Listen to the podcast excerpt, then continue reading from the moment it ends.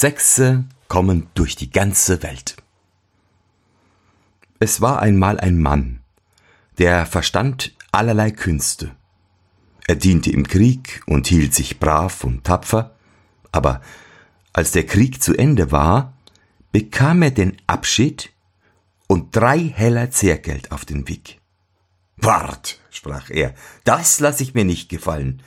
Find ich die rechten Leute, so soll mir der König noch die Schätze des ganzen Landes herausgeben. Da ging er voll Zorn in den Wald und sah einen darin stehen, der hatte sechs Bäume ausgerupft, als wären's Kornhalme. Sprach er zu ihm, Willst du mein Diener sein und mit mir ziehen? Ja, antwortete er, aber erst will ich meiner Mutter das Wäldchen Holz heimbringen. Und nahm einen von den Bäumen und wickelte ihn um die fünf andern, hob die Welle auf die Schulter und trug sie fort. Dann kam er wieder und ging mit seinem Herrn. Der sprach, wir zwei sollten wohl durch die ganze Welt kommen. Und als sie ein Weilchen gegangen waren, fanden sie einen Jäger. Der lag auf den Knien, hatte die Büchse angelegt und zielte. Sprach der Herr zu ihm, Jäger, was willst du schießen? Er antwortete, Zwei Meilen von hier sitzt eine Fliege auf den Ast eines Eichbaums. Der will ich das linke Auge herausschießen. Oh, geh mit mir, sprach der Mann. Wenn wir drei zusammen sind, sollten wir wohl durch die ganze Welt kommen. Der Jäger war bereit und ging mit ihm, und sie kamen zu sieben Windmühlen, deren Flügel trieben ganz hastig herum, und ging doch links und rechts kein Wind, und bewegte sich kein Blättchen. Da sprach der Mann, ich weiß nicht, was die Windmühle treibt. Es regt sich ja kein Lüftchen. Und ging mit seinen Dienern weiter. Und als sie zwei Meilen fortgegangen waren, sahen sie einen auf einem Baum sitzen, der hielt das eine Nasenloch zu und blies aus dem anderen. Mein, was treibst du da oben? fragte der Mann. Er antwortete, Zwei Meilen von hier stehen sieben Windmühlen. Seht, die blase ich an, dass sie laufen. Oh, geh mit mir, sprach der Mann. Wenn wir vier zusammen sind, sollten wir wohl durch die ganze Welt kommen. Da stieg der Bläser herab und ging mit, und über eine Zeit sahen sie einen, der stand da auf einem Bein und hatte das andere abgeschnallt und neben sich gelegt. Da sprach der Herr, Du hast dir's ja bequem gemacht zum Ausruhen. Ich bin ein Läufer, antwortete er, und damit ich nicht gar zu schnell springe, habe ich mir das eine Bein abgeschnallt. Wenn ich mit zwei Beinen laufe, so geht's geschwinder, als ein Vogel fliegt. Oh, geh mit mir. Wenn wir fünf zusammen sind, sollten wir wohl durch die ganze Welt kommen. Da ging er mit. Und gar nicht lang, so begegneten sie einem, der hatte ein Hütchen auf, hatte es aber ganz auf dem einen Ohr sitzen. Da sprach der Herr zu ihm, Manierlich, manierlich, hängt deinen Hut doch nicht auf ein Ohr. Du siehst ja aus wie ein Hansnarr. Ich darf's nicht tun, sprach der andere, denn setz ich meinen Hut gerad, so kommt ein gewaltiger Frost, und die Vögel unter dem Himmel erfrieren und fallen tot zur Erde. Oh, geh mit mir, sprach der Herr. Wenn wir sechs zusammen sind, sollten wir wohl durch die ganze Welt kommen. Nun gingen die Sechse in eine Stadt, wo der König hatte bekannt machen lassen, wer mit seiner Tochter um die Wette laufen wollte und den Sieg davonträge. Der sollte ihr Gemahl werden. Wer aber verlöre, müsste auch seinen Kopf hergeben. Da meldete sich der Mann und sprach, ich will aber meinen Diener für mich laufen lassen.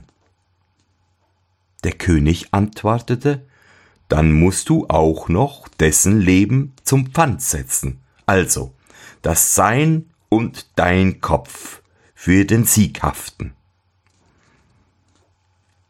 Als das verabredet und festgemacht war, schnallte der Mann dem Läufer das andere Bein an und sprach zu ihm, Nun sei hurtig und hilf, dass wir siegen. Es war aber bestimmt, dass wer am ersten Wasser aus einem weit abgelegenen Brunnen brächte, der sollte Sieger sein.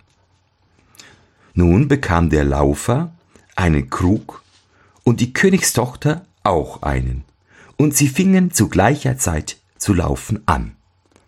Aber in einem Augenblick, als die Königstochter erst eine kleine Strecke fort war, konnte den Läufer schon kein Zuschauer mehr sehen, und es war nicht anders, als wäre der Wind vorbeigesaust. In kurzer Zeit langte er bei dem Brunnen an, schöpfte den Krug voll Wasser und kehrte wieder um. Mitten aber auf dem Heimweg überkam ihn eine Müdigkeit. Da setzte er den Krug hin, legte sich nieder und schlief ein.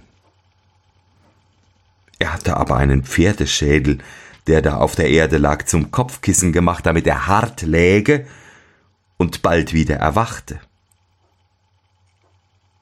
Indessen war die Königstochter, die auch gut laufen konnte, so gut es ein gewöhnlicher Mensch vermag, bei dem Brunnen angelangt und eilte mit ihrem Krug voll Wasser zurück. Und als sie den Läufer da liegen und schlafen sah, war sie froh und sprach, der Feind ist in meine Hände gegeben, leerte seinen Krug aus und sprang weiter. Nun wäre alles verloren gewesen, wenn nicht zu gutem Glück der Jäger mit seinen scharfen Augen oben auf dem Schloss gestanden und alles mit angesehen hätte. Da sprach er, die Königstochter soll doch gegen uns nicht aufkommen, lud seine Büchse und schoss so geschickt, dass er dem Laufer den Pferdeschädel unter dem Kopf wegschoss, ohne ihm weh zu tun. Da erwachte der Laufer, sprang in die Höhe und sah, dass sein Krug leer und die Königstochter schon weit voraus war. Aber er verlor den Mut nicht, lief mit dem Krug wieder zum Brunnen zurück, schöpfte aufs neue Wasser und war noch zehn Minuten eher als die Königstochter daheim. Seht ihr, sprach er, Jetzt habe ich erst die Beine aufgehoben. Vorher war es gar kein Laufen zu nennen. Den König aber kränkte es und seine Tochter noch mehr, dass sie so ein gemeiner, abgedankter Soldat davontragen sollte. Sie ratschlagten miteinander, wie sie ihn samt seinen Gesellen los würden. Da sprach der König zu ihr, Ich habe ein Mittel gefunden, lass dir nicht bang sein, sie sollen nicht wieder heimkommen. Und sprach zu ihnen, Ihr sollt euch nun zusammen lustig machen, essen und trinken. Und führte sie zu einer Stube, die hatte einen Boden von Eisen. Und die Türen waren auch von Eisen und die Fenster waren mit eisernen Stäben verwahrt. In der Stube war eine Tafel mit köstlichen Speisen besetzt. Da sprach der König zu ihnen, Geht hinein und lasst's euch wohl sein. Und wie sie darinnen waren, ließ er die Türe verschließen und verriegeln. Dann ließ er den Koch kommen und befahl ihm, ein Feuer so lang unter die Stube zu machen, bis das Eisen glühend würde. Das tat der Koch. Und es fing an und ward den Sechsen in der Stube, während sie an der Tafel saßen, ganz warm. Und sie meinten, das käme vom Essen. Als aber die Hitze immer größer ward und sie hinaus wollten, Türe und Fenster aber verschlossen fanden, da merkten sie, dass der König Böses im Sinne gehabt hatte und sie ersticken wollte. Es soll ihm aber nicht gelingen, sprach der mit dem Hütchen. Ich will einen Frost kommen lassen, vor dem sich das Feuer schämen und verkriechen soll. Da setzte er sein Hütchen gerade, und alsobald fiel ein Frost, dass alle Hitze verschwand und die Speisen auf den Schüsseln anfingen zu frieren. Als nun ein paar Stunden herum waren und der König glaubte, sie wären in der Hitze verschmachtet, ließ er die Türe öffnen und wollte selbst nach ihnen sehen. Aber wie die Türe aufging, standen sie alle sechs da, frisch und gesund, und sagten, es wäre ihnen lieb, dass sie heraus könnten, sich zu wärmen, denn bei der großen Kälte in der Stube frören die Speisen in den Schüsseln fest. Da ging der König voll Zorn hinab zu dem Koch, schalt ihn und fragte, warum er nicht getan hätte, was ihm wäre befohlen worden. Der Koch aber antwortete, Es ist Glut genug da, seht nur selbst. Da sah der König, dass ein gewaltiges Feuer unter der Eisenstube brannte und merkte, dass er den Sechsen auf diese Weise nichts anhaben könnte. Nun sann der König aufs neue, wie er der bösen Gäste los würde, ließ den Meister kommen und sprach Willst du Gold nehmen und dein Recht auf meine Tochter aufgeben, so sollst du haben, so viel du willst. O ja, Herr König, antwortete er, gebt mir so viel, als mein Diener tragen kann. So verlange ich eure Tochter nicht. Das war der König zufrieden. Und jener sprach weiter, so will ich in vierzehn Tagen kommen und es holen. Darauf rief er alle Schneider aus dem ganzen Reich herbei, die mussten vierzehn Tage lang sitzen und einen Sack nähen. Und als er fertig war, musste der Starke, welcher Bäume ausrupfen konnte, den Sack auf die Schulter nehmen und mit ihm zu dem König gehen. Da sprach der König, Was ist das für ein gewaltiger Kerl, der den hausgroßen Ballen Leinwand auf der Schulter trägt. Erschrak und dachte, was wird der für Gold wegschleppen?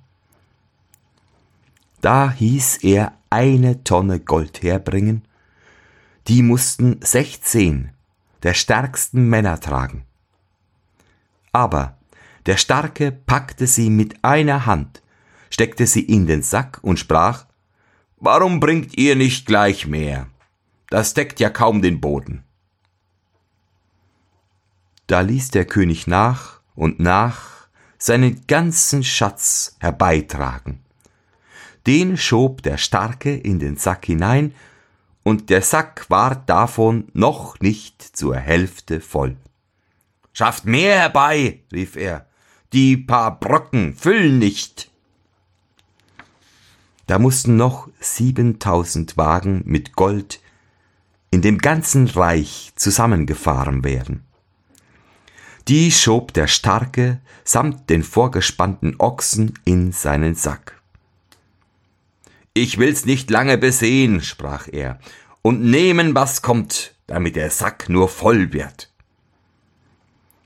Wie alles darin stak, ging doch noch viel hinein. Da sprach er, ich will dem Ding nur ein Ende machen. Man bindet wohl einmal einen Sack zu, wenn er auch noch nicht voll ist. Dann huckte er ihn auf den Rücken und ging mit seinen Gesellen fort. Als der König nun sah, wie der einzige Mann des ganzen Landes Reichtum forttrug, ward er zornig und ließ seine Reiterei aufsitzen, die sollten den Sechsen nachjagen und hatten Befehl, dem Starken den Sack wieder abzunehmen. Zwei Regimenter holten sie bald ein und riefen ihnen zu, Ihr seid Gefangene, legt den Sack mit dem Gold nieder, oder ihr werdet zusammengehauen. Was sagt ihr? sprach der Bläser, wir wären Gefangene? Eher sollt ihr sämtlich in der Luft herumtanzen. Hielt das eine Nasenloch zu und blies mit dem andern die beiden Regimenter an. Da fuhren sie auseinander und in die blaue Luft über alle Berge weg. Der eine hierhin, der andere dorthin. Ein Feldwebel rief um Gnade. Er hätte neun Wunden und wäre ein braver Kerl, der den Schimpf nicht verdiente. Da ließ der Bläser ein wenig nach, so dass er ohne Schaden wieder herabkam. Dann sprach er zu ihm Nun geh heim zum König und sag, er sollte nur noch mehr Reiterei schicken, ich wollte sie alle in die Luft blasen. Der König als er den Bescheid vernahm, sprach Lass die Kerle gehen. Die haben etwas an sich. Da brachten die sechs den Reichtum heim, teilten ihn unter sich und lebten vergnügt bis an ihr Ende.